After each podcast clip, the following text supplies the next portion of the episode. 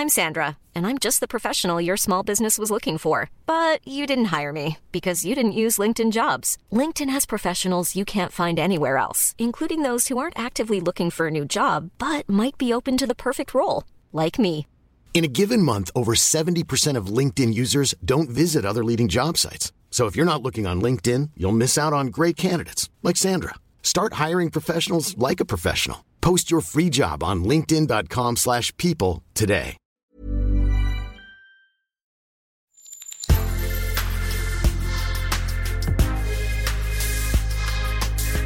Mais avant l'épisode, j'aimerais vous rappeler que notre premier sponsor, c'est vous. Pour faire thune, vous savez qu'on a besoin de thunes. Ça prend du temps, du travail de montage, de journalisme. Je vous épargne le fichier Excel des coûts. Mais à vous qui kiffez thunes, pour assurer notre indépendance financière et pour que ça continue, eh bien il n'y a qu'un moyen, la cagnotte Tipeee. Sur Insta, via le lien en bio, ou sur Google en tapant Thune Podcast Tipeee avec 3 E, T-I-P-E-E-E. Vous êtes déjà nombreuses, nombreux, mais on espère que vous le serez encore plus. Pour que Thune continue, je compte sur vous.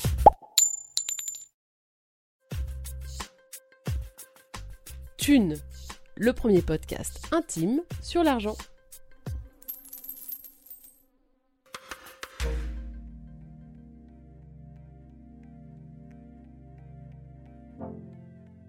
Il y a énormément de, de boîtes aux US où tu peux télétravailler. Et du coup, ils ont commencé à chasser un peu partout, en Europe aussi, euh, parce que le développeur est pas cher en Europe. C'est-à-dire, euh, aujourd'hui, avec mon salaire, 1000 euros dans la Silicon Valley, c'est un salaire de débutant.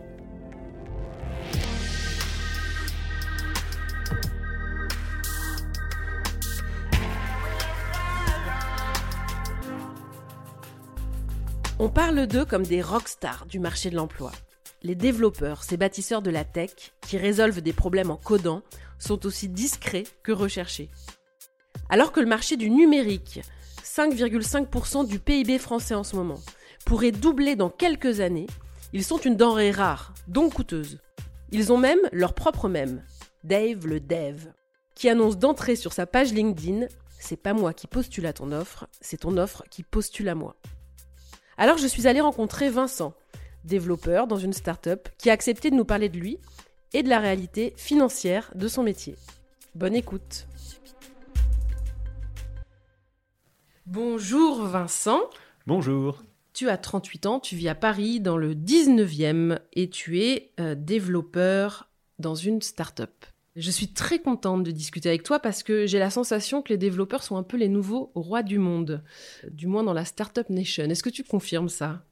Ouais, je- si on peut un peu dire ça. euh, au, au final, on se fait, on n'a pas vraiment de problème d'emploi, on va dire, et euh, on n'a pas non plus vraiment de problème de thunes. Il y a, y a ce côté-là, en effet. Ça fait combien de temps que tu es développeur? Euh, depuis, j'ai commencé à travailler il y a 13-14 ans, je pense. J'ai fait des petits boulots pendant mes études aussi, euh, donc essentiellement du développement aussi. Donc, donc en tout, on va dire 20 ans. On va un petit peu s'immerger euh, dans, ton passé. Tu viens de quel milieu euh, socio-professionnel? C'est un milieu quand même aisé, euh, plutôt riche, on va dire. Pas monstrueusement riche, mais, très, très confortable. J'ai grandi dans le centre de Paris, un milieu assez intellectuel aussi, je pense, et qui n'était pas ostentatoire. On a toujours eu des voitures pourries d'occasion. on n'a jamais flambé, quoi. Euh, je pense que les, choses qu'on s'offrait vraiment, c'était des restos, ce genre de choses. La culture, évidemment, mais, mais sinon, euh, j'avais pas forcément l'impression, en fait, euh, de grandir dans un milieu spécifiquement riche. Tu te rends compte plutôt après. Parce que tu fais pas des choses qui paraissent être des choses de riches quand tu vois euh, des trucs à la télé ou dans, des films, en fait. Et donc, tu te rends compte après, en fait, de la, chance que tu as eu de grandir dans ce type de milieu. Tes parents étaient dans quel secteur? Euh, mon papa était dans l'informatique aussi. Ah, voilà. Sauf que lui, il a commencé dans les années 60, donc à l'époque où c'était vraiment, euh, vraiment pionnier. Euh, et ma maman était prof de, prof de lettres. Et elle a, elle a arrêté de travailler pour s'occuper de, de ma sœur et moi quand, quand on est né. Donc, donc voilà, c'était vraiment la mère au foyer. Donc tu avais déjà un petit peu l'informatique dans le sang, quoi. Euh, ouais, ouais, j'ai dû toucher un ordinateur pour la première fois euh, quand j'avais 4 ans ou 5 ans. ouais. Euh, et puis c'était dans les années 80, donc à l'époque c'était des, c'était pas exactement la même chose qu'aujourd'hui.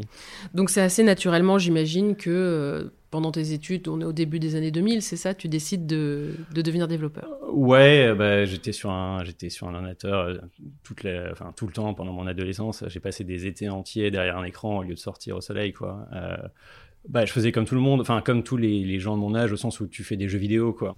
J'ai dû faire des petits sites internet, mais c'était plus pour m'amuser. J'ai eu mon bac au début des années 2000, donc je suis, je suis entré dans une école d'ingénieur d'informatique et je pense que c'était une période super intéressante parce que c'est pile le moment de la première bulle Internet, en fait. On a tendance à vachement l'oublier, mais entre 98 et 2001, en fait, il y a eu la première bulle Internet. Il y a eu le, du coup les premières startups, les premiers, euh, premiers délires de, d'explosion, de valorisation d'entreprises qui vendaient un peu du vent. Et en fait, je pense qu'un truc dont on ne se rend absolument pas compte, c'est à quel point c'était vraiment du vent. Ça veut dire aujourd'hui, il y a des entreprises qui vendent des services, des choses qui ont des utilisateurs. À l'époque, c'était un mythe. Il y avait très très peu de gens qui avaient euh, un ordinateur ou accès à Internet en fait. Donc quand tu faisais, même Amazon, tu vois, un site qui vend des livres en ligne, euh, qui, a démarré en 95, 96, c'était c'est aberrant euh, pour l'époque. et donc en fait, ça venait d'exploser la bulle. Et donc je suis rentré dans une école d'ingé à ce moment-là c'est excitant parce que c'est un milieu, c'est nouveau. Enfin, il y a un côté un peu frontière, tu vois. C'est, le début de la démocratisation d'Internet, en gros. Euh, moi, j'ai commencé à, aller sur Internet en 96, quelque chose comme ça. On devait avoir le câble euh, à Paris en 97, donc on, avait déjà genre Internet illimité avec des débits corrects, mais c'était une infime partie de la population à l'époque. Parce que c'est même pas parce que c'était cher, c'est juste que c'était pas démocratisé en fait. Mm. voilà, j'avais des amis que je connaissais que par Internet. euh, et à l'époque, c'était aberrant. Enfin, t'étais pas jugé, mais à l'époque, c'était quelque chose de pas normal, quoi. Euh, et donc, ouais, il y avait ce, côté pionnier euh, de pouvoir agir sur un environnement nouveau, en fait, euh, et sur lequel il y a il y avait beaucoup de choses à construire, beaucoup de choses à découvrir et, et, à exploiter. Il y avait un côté très fascinant sur ça.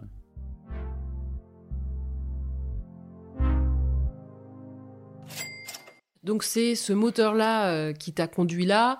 Euh, en tout cas, plutôt qu'une motivation euh, de gagner plein d'argent. Euh, ouais, tout à fait. Je pense qu'à l'époque, tu voyais pas vraiment l'informatique comme un truc où tu gagnes plein d'argent. Tu savais que tu allais gagner correctement ta vie, au sens où les développeurs ou les gens dans l'informatique étaient recherchés. Euh, mais il n'y avait pas vraiment d'attirance spécifique pour euh, gagner de l'argent. À l'époque, si tu voulais gagner beaucoup d'argent, tu faisais trader, quoi. Tu faisais pas développeur. Et je dis pas qu'aujourd'hui, tu vois, tu dois faire développeur pour gagner beaucoup d'argent ou que, ou que les gens se lancent dans ça par attrait pour l'argent. Mais en tout cas, à l'époque, c'était pas, euh, c'était pas un élément, quoi. C'est marrant cette comparaison avec les traders, justement. Moi, je me posais la question est-ce que développeur, ce serait pas un peu le nouveau trader?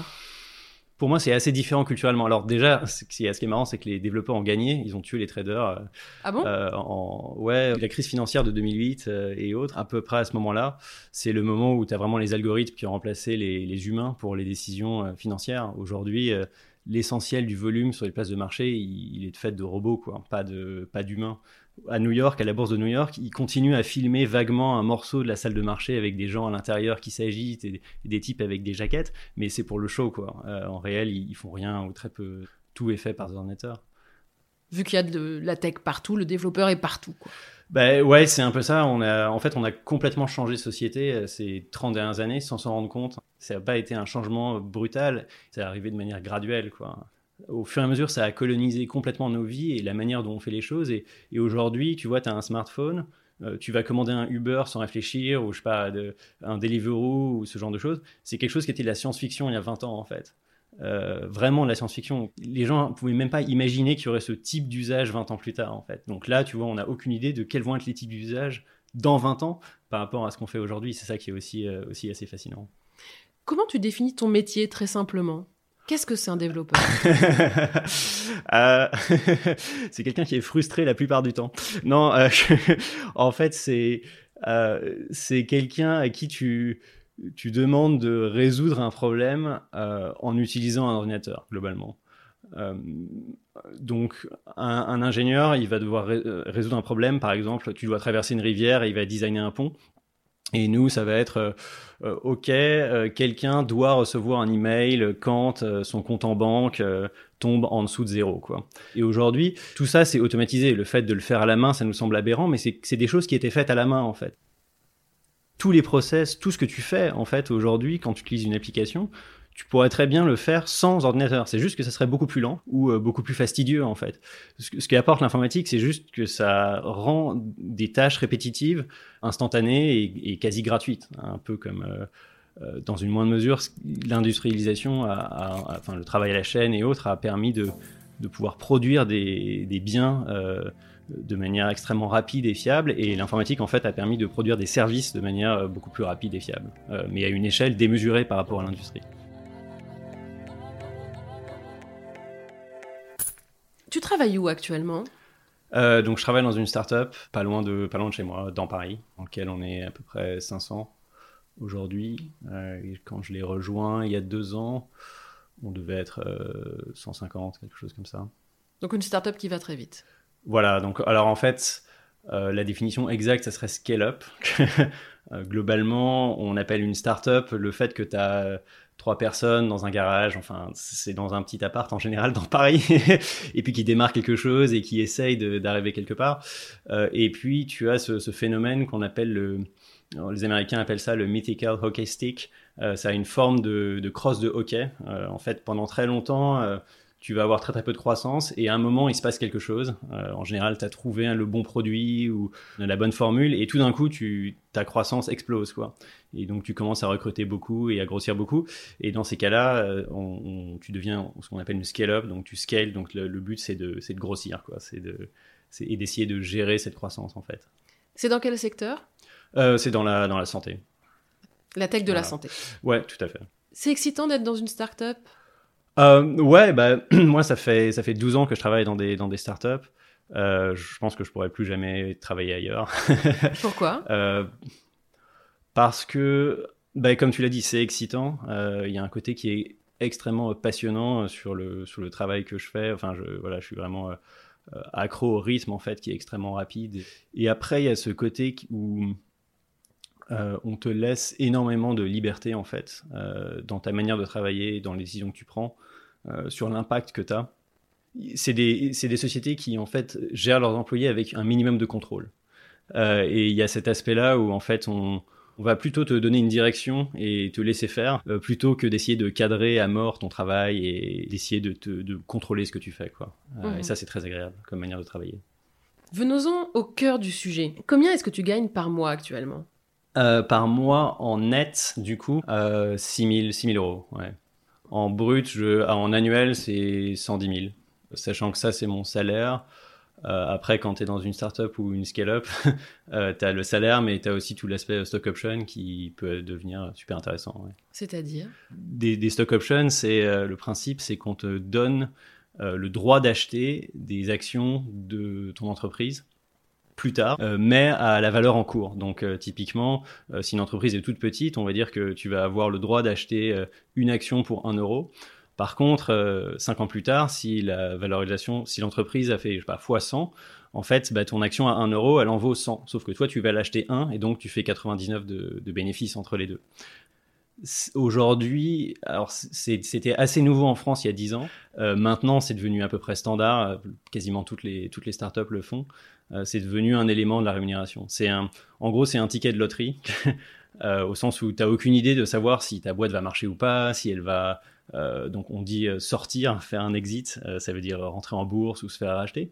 Tu n'as aucun moyen de, savoir ça quand tu rentres mais tu es content d'avoir le ticket de loterie. Sachant que la probabilité qu'il soit gagnant est beaucoup plus importante que sur un ticket de loterie de la loterie, quoi, du loto. Dans toutes les startups où tu es passé, donc tu as eu ces stock options Ouais, j'en ai eu dans toutes. Euh, j'en ai eu dans toutes et dans une, elle est entrée en bourse. Euh, euh, et, j'ai touché le, le, le, lot de la loterie. C'était combien? Après les taxes, en tout, j'ai dû toucher 250 000 euros. Ah, c'est pas mal. Pour ouais, un peu moins de 5 ans de travail. Ça t'a permis d'acheter l'appart dans lequel on est là? Ouais, ouais, une partie de l'appart dans lequel on est, ouais, tout à fait. Euh, sachant que c'est en plus du salaire.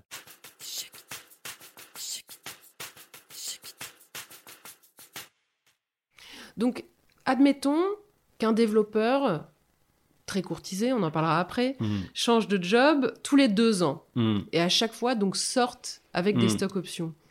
Est-ce que c'est possible, du coup, de se, de se constituer un patrimoine euh, conséquent à base de stock options comme ça tous les deux ans alors, euh, il faut voir une chose, c'est que les stock options, euh, ça sert à faire de la rétention. En gros, ça sert à garder les gens. Euh, le principe, c'est que tu les touches pas, tu touches pas 100% en une fois. tu vas en toucher un quart tous les quatre ans en général.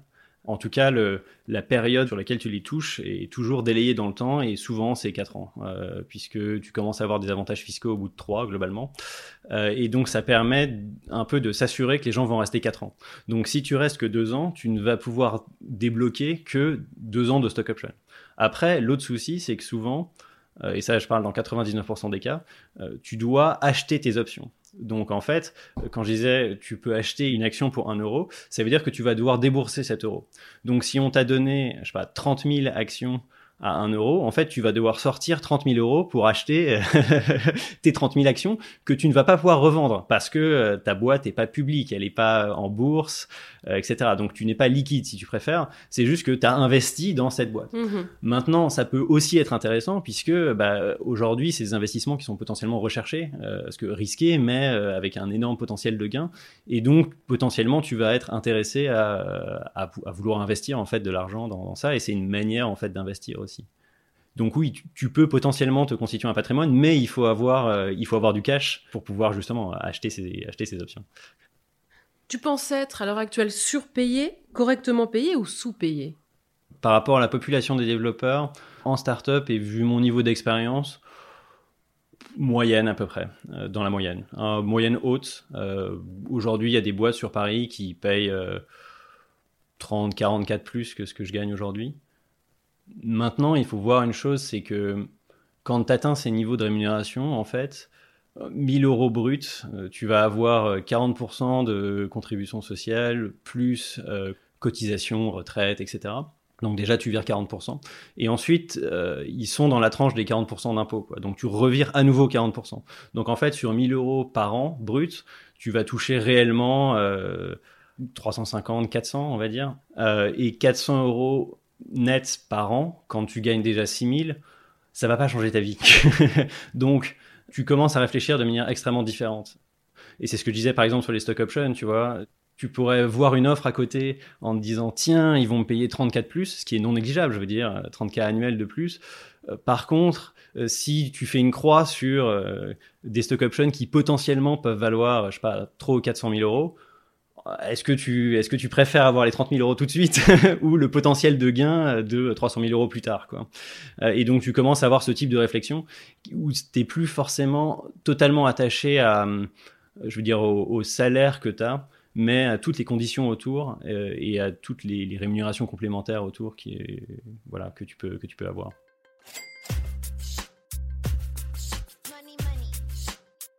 Ça se fait beaucoup chasser un développeur Ouais, ça se fait beaucoup chasser.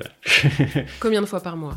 Euh, C'est plutôt par jour, euh, sachant qu'aujourd'hui, j'en ai pas encore eu. J'en ai eu une ou deux hier, trois vendredis, et il doit y en avoir une par semaine de boîtes américaines. Ça, c'est la grosse nouveauté. Euh, il y a énormément de, de, boîtes aux US où tu peux télétravailler. Et du coup, ils ont commencé à chasser un peu partout, en Europe aussi, parce que le développeur est pas cher en Europe. C'est-à-dire, aujourd'hui, avec mon salaire de 110 000 euros dans la Silicon Valley, c'est un salaire de débutant. Euh, Pourquoi? ben parce qu'il n'y a pas beaucoup de développeurs. et, euh, et, donc, du coup, ben, toutes, les, toutes les boîtes les chassent. Euh, dans la baie de, San Francisco, c'est devenu complètement aberrant. C'est devenu l'endroit le plus cher du monde en termes d'immobilier. Hein. Tu loues une pièce dans une piole pour, pour 3000, 3000 ou 4000 dollars par mois. Si les boîtes américaines commencent à chasser des gens en télétravail, en, en France, euh, ça, potentiellement, en fait, il va y avoir une inflation des salaires encore, euh, puisque tu es en concurrence directe avec euh, la boîte de la Silicon Valley qui est prêt à te payer en remote un salaire quasi américain. Quoi. C'est hallucinant. Ce que tu dis, en fait, c'est qu'il y a une pénurie mondiale de développeurs, et donc tout le monde en cherche. Tout le monde en cherche parce qu'on n'en forme pas assez. Aujourd'hui, il y, a un déficit de développeurs dans tous les pays, y compris en France. Et donc voilà, donc enfin, si euh, en tout cas des gens écoutent ce podcast et, hésitent à, faire le développement, faites-en. Il n'y a pas de problème, vous allez trouver des jobs. Euh, même dans 5 ans ou même dans 10 ans, il y aura, il y aura toujours une pénurie. Tu peux faire monter les enchères d'une façon exponentielle. Mmh, ça, alors, c'est pas quelque chose qui se fait beaucoup, euh, de jouer une boîte contre l'autre. C'est une situation que j'ai vue, hein, typiquement, euh, dans une startup où j'étais précédemment, on avait fait une offre à un développeur qui était très bon. Euh, et en parallèle, il était, euh, il était en process chez Google, qui lui a fait une offre aussi, et il a dit non, je vais aller dans, je vais dans la boîte X. Et Google a relancé de 10 000, et bah, il est chez Google. Quoi. On a fait non, euh, en interne, on peut pas non plus se permettre d'avoir des, trop grosses disparités de salaire. Mais c'est des choses qui, des choses qui arrivent, mais qui sont quand même assez, assez marginales aujourd'hui. Il y a une chose, par contre, dans ce milieu, c'est que tu as cette possibilité de plus gagner ta vie, en fait c'est peut-être la grosse différence et c'est là où potentiellement ça rejoint l'aspect des traders, si tu préfères, qui ont leur, qui ont prime incroyable. Euh, c'est que tu peux potentiellement, euh, bah, notamment avec ces systèmes de stock option ou en montant ta boîte et autres, te retrouver dans des situations où euh, tu n'as plus besoin de bosser. Donc les, les Américains appellent ça la fuck you money. ça veut dire que tu as gagné tellement que tu peux dire fuck you à n'importe qui. En fait, ce que ça veut dire fondamentalement, c'est qu'on peut plus vraiment te contrôler. Plus personne n'a de prise sur toi, puisque de toute façon, tu as suffisamment pour pouvoir faire ce que tu veux. Alors c'est un mythe, euh, je ne sais pas exactement s'il est vrai, mais il doit y avoir un fond de vérité. Euh, les, employés de Microsoft, et en particulier les développeurs, au début des années 90, euh, c'est le moment où Microsoft a vraiment décollé. Quand ils avaient fait 4 ans dans la boîte, ils se promenaient avec des badges dans les bureaux sur lesquels il y avait écrit, alors en français, F, Y, euh, IFV, donc ça veut dire fuck you, I'm fully vested, euh, ce qui voulait dire donc bah, je t'emmerde, euh, j'ai touché toutes mes stock options quoi globalement. et donc ça veut dire qu'en fait il restait là pour s'amuser, enfin parce qu'il trouvait que c'était intéressant, mais en fait si on les virait le lendemain, voilà, ils s'en foutaient un peu quoi tout cet argent finalement, mm. qui est quand même de l'argent, alors je vais pas dire facile, parce mm. qu'on va, on va en parler après hein, de, du métier, mais qui peut tomber en grande quantité, est-ce que ça fait pas un peu tourner la tête?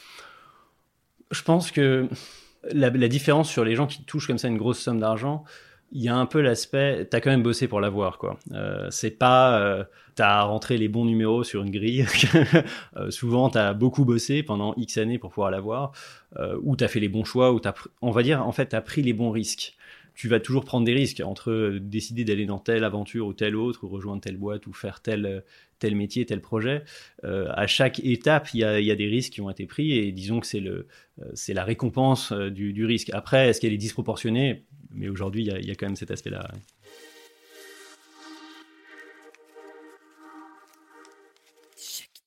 Passons un peu sur la réalité du métier de développeur. Bon, déjà, c'est quoi le profil d'un développeur? On imagine un peu le geek derrière son ordi. Bon, on est toujours là-dedans. Ouais, on est un peu toujours là-dedans quand même. Hein. Il faut pas se, il faut pas se leurrer. Introverti? Beaucoup d'introvertis, ouais. Pas, pas exclusivement. Étonnamment, ce qu'on dira tout le temps, c'est que un bon développeur, c'est quelqu'un qui sait bien communiquer. Donc le l'image du geek très introverti qui parle à personne et qui bidouille dans son coin, il peut être un très bon développeur, mais pas dans une entreprise en fait. Euh, il pourrait être un très bon développeur tout seul, mais il aura énormément de mal de travailler dans une équipe. Euh, euh, et, donc il y a cet aspect-là où il faut, euh, il faut pouvoir euh, techniquement faire des choses et aussi savoir les communiquer et les vendre d'ailleurs à tes interlocuteurs qui, dans 80% du temps, des cas, comprennent pas du tout ce que tu fais en fait. mais ce qui est le cas pour à peu près tous les métiers. En vrai, tu, tu comprends rarement ce que font les gens, sauf que souvent ils savent assez bien vendre ce qu'ils font, alors que sur un développeur c'est potentiellement plus compliqué. C'est beaucoup de stress?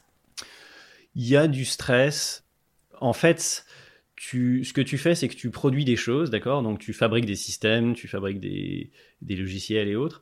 Et puis, euh, bah, parfois, il marche pas, il y a des bugs. Et ça, en fait, c'est ultra traumatisant. Ça veut dire, euh, tu as travaillé pendant deux mois sur, euh, sur un système, sur quelque chose, et tout d'un coup, il y a un bug, euh, tes utilisateurs sont pas contents, les gens se plaignent, etc. Euh, et c'est ta faute, tu vois, et c'est ta faute tout seul. C'est-à-dire, c'est pas, c'est pas l'architecte qui va dire oui, il y avait 500 personnes derrière et quelqu'un, etc. Là, t'es es un peu tout seul, quoi. C'est genre, c'est ton bug. et c'est quelque chose qui est extrêmement euh, frustrant ou désagréable en fait. Tu vas sans être sur un, une sorte de, de sinusoïde quoi. Ton humeur va passer de euh, t'as réussi quelque chose, c'est livré ou ça marche et t'es trop content, énorme rush euh, d'adrénaline et autres, et puis, euh, ça peut passer quasi instantanément ah, mais en fait, ce truc marche pas, ou ça plante, ou etc. Et là, en fait, ça va t'obséder. Ça veut dire, tu vas y penser tout le temps, euh, genre la nuit, quand tu te laves, euh, enfin, et autres. C'est moi, j'essaie de pas avoir de problème le vendredi avant d'aller en week-end, sinon ça va me pourrir en week-end, quoi, globalement. Oui, et puis j'imagine qu'il y a aussi la pression de la direction malgré tout.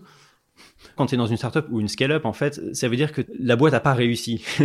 Euh, elle est toujours at risk. Globalement, il y a, y, a, ce chiffre qui est le combien d'argent il te reste avant de couler. souvent tu le connais, hein, euh, et donc tu sais que voilà, avec ce que tu as levé comme argent, euh, et puis quand tu déduis les salaires, je sais pas, les locaux et autres, tu sais qu'il te reste, je sais pas, deux ans de cash, trois ans de cash, etc. Et donc tu vas toujours avoir cette pression. En fait, tu, fais un boulot quand tu es dans ce milieu des startups, tu aucune idée si la boîte va encore exister dans cinq ans, quoi. Il n'y a pas cette sorte de sécurité de te dire que tu vas rester 15 ans au même endroit. Après, tu vas retrouver un boulot derrière si jamais euh, ta boîte coule, mais c'est jamais super agréable non plus. Et puis potentiellement, tu vas, tu vas mettre à la poubelle tout ce que tu as fait. Enfin, ça arrive. Moi, je me suis retrouvé dans des, dans des boîtes qui ont coulé. Ça m'est arrivé deux fois. Euh, c'est pas super agréable, quoi. C'est genre, t'as bossé comme un fou pendant deux ans. Au final, ça marche pas. Euh, tu passes à autre chose. C'est difficile.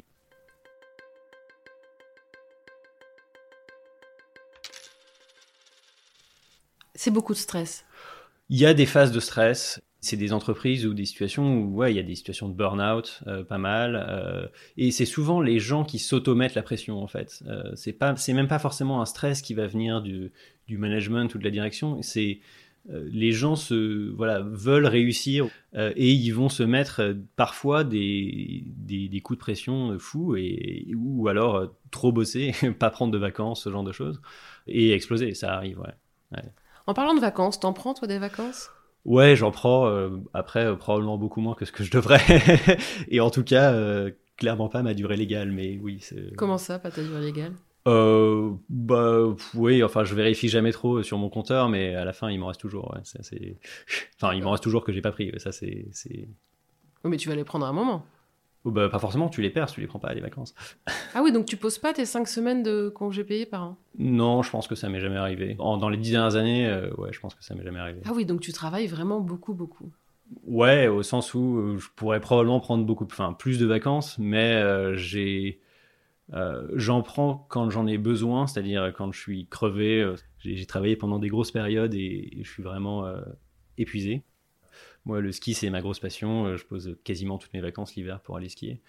Mais ouais, après aussi, euh, voilà, aujourd'hui, j'ai pas d'enfants. Euh, par contre, il y a beaucoup de développeurs qui ont des familles, des enfants et autres. et eux, oui, ils ont beaucoup plus tendance à, poser, à poser tout ce qu'ils peuvent. Est-ce que ton entourage amical est composé principalement de gens de la tech? En fait, oui.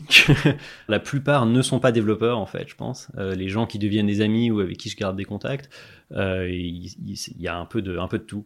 Est-ce que tu connais, euh, donc dans ces fréquentations euh, amicales ou plus lointaines, des gens qui ont fait des, vraiment des gros moves?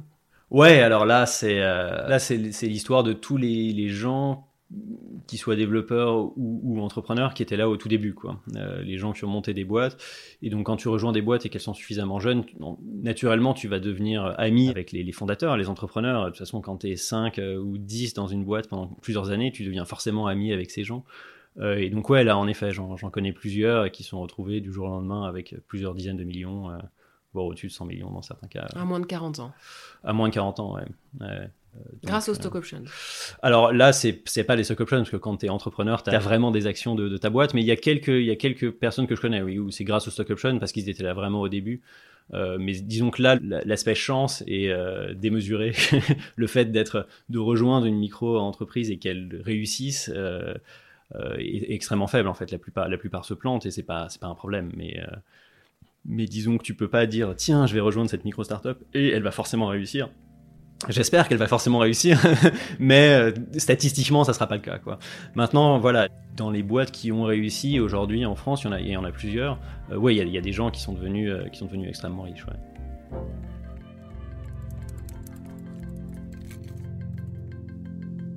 J'imagine que donc quand tu es développeur, que tu te fais beaucoup chasser, que tu dois un petit peu euh, étudier les startups qui te recrutent, tu commences à avoir une sensibilité euh, justement aux endroits qui vont ramener de l'argent ou pas. Tu as, développé cette sensibilité-là euh, à l'économie? Aujourd'hui, comme tu dis, bah, tu te fais beaucoup chasser, il y a énormément de, de boîtes qui te sollicitent.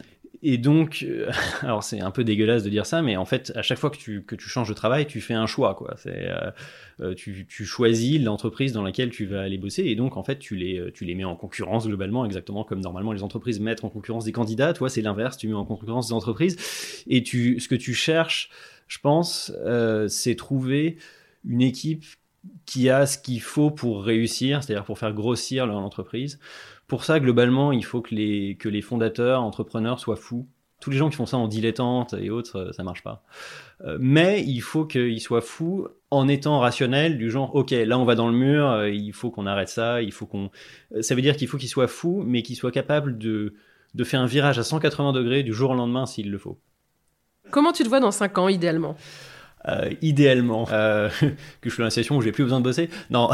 C'est possible. Ouais. Euh, en fait, tous les gens que je connais, dont on parlait avant, qui ont touché énormément d'argent et parfois plusieurs dizaines de millions ou, centaines de millions, ils bossent tous. Ils ont tous remonté des boîtes, etc. ou ils ont tous pris des, pris des jobs ailleurs, mais il y en a, en a aucun qui est oisif ou qui fait juste de l'investissement. Et, quand je dis ils bossent tous, c'est pas en dilettante, quoi. Ils, bossent vraiment, alors que ils ont gagné tellement d'argent qu'ils pourraient arrêter de bosser, leurs enfants aussi et autres. Mais en fait, ils sont. Tu t'ennuies extrêmement vite en fait quand tu bosses pas.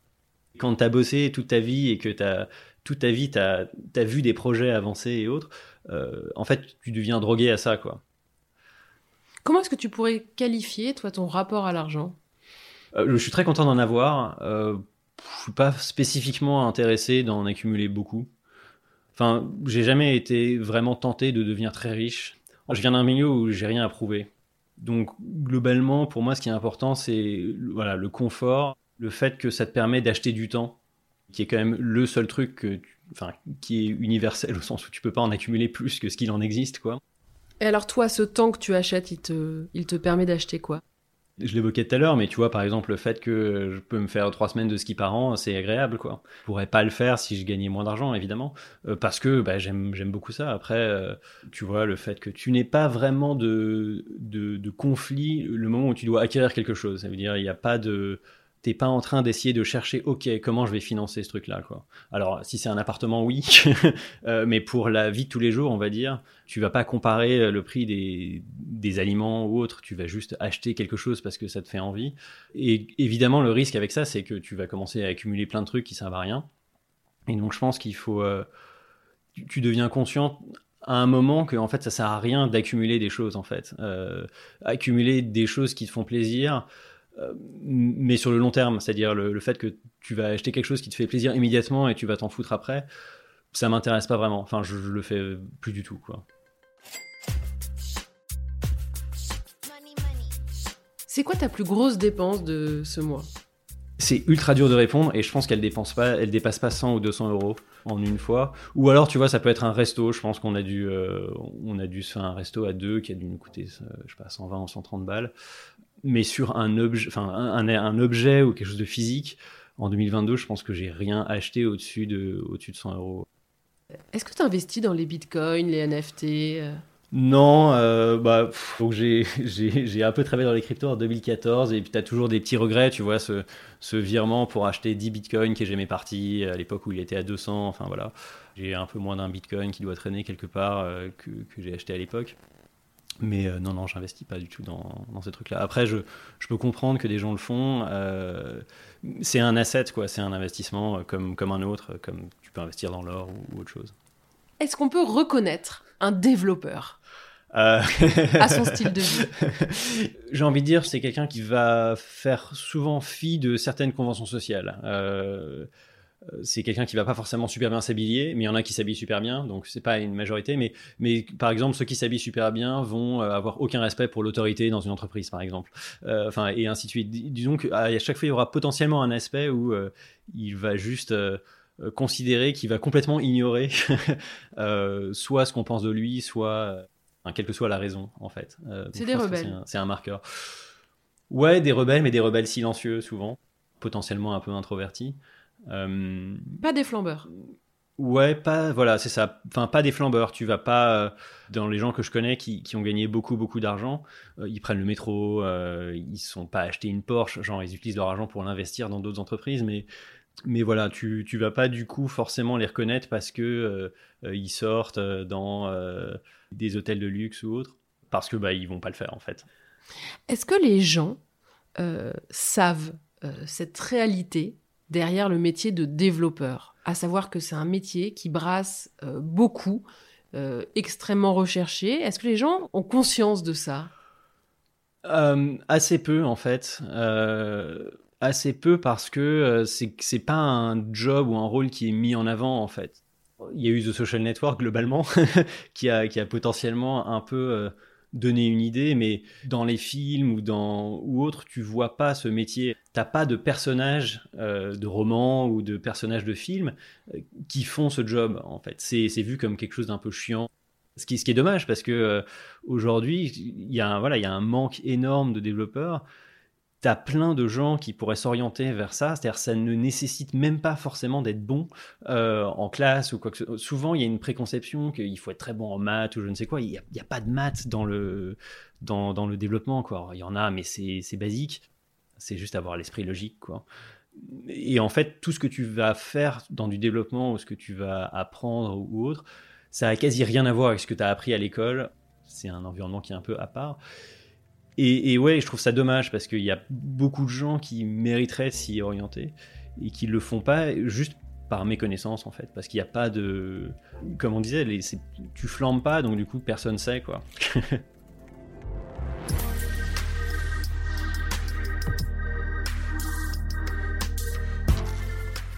Voilà, vous avez encore écouté un épisode de Thune, un podcast de Laurence Velli et Anna Borel. Cet épisode a été réalisé par Laurence Velli monté par Sidney Clazen et été accompagné par une musique d'Emma Bitson. Si vous aimez Thune, vous pouvez nous soutenir. Le plus simple, c'est des étoiles et des commentaires. Ça a l'air anodin, mais ça ne l'est pas. Pour nous contacter, vous pouvez passer par Facebook ou notre compte Insta. Nous avons aussi lancé une cagnotte Tipeee, parce que donner un peu de thune à thune, ça fait sens et on en a besoin pour continuer. Vous la trouverez dans le lien de la bio de notre compte Instagram. Merci et à très bientôt.